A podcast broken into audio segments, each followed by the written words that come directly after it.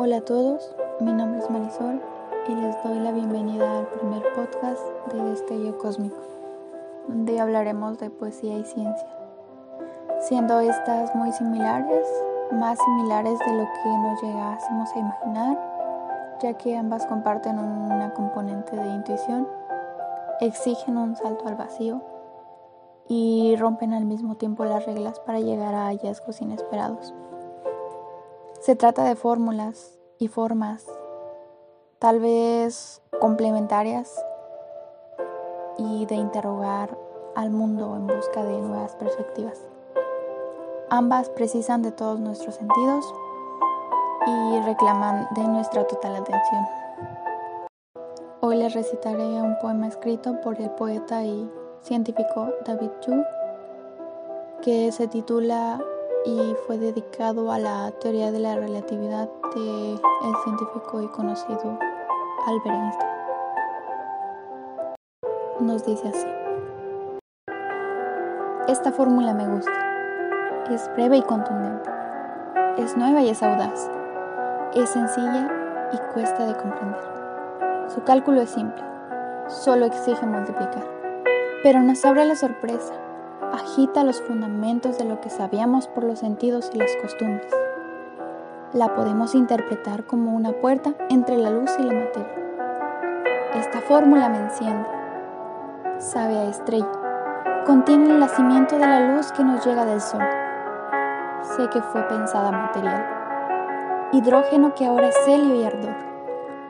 Radiación que nos alcanza y permite que veamos la podemos considerar como un enorme ensanchamiento de nuestro mundo. Esta fórmula revuela aún más la realidad, encierra simetrías que se rompieron. Se rompieron poco después de empezar la expansión del universo. Materia y antimateria, aniquilándose en luz y renaciendo de la luz hasta que todo estuvo demasiado frío y quedaron como restos de una naufragio un océano de luz y unos pocos indicios de materia, donde ahora somos frágilmente inteligencia. La podemos utilizar como una fuente para obtener energía. Esta fórmula es terrible.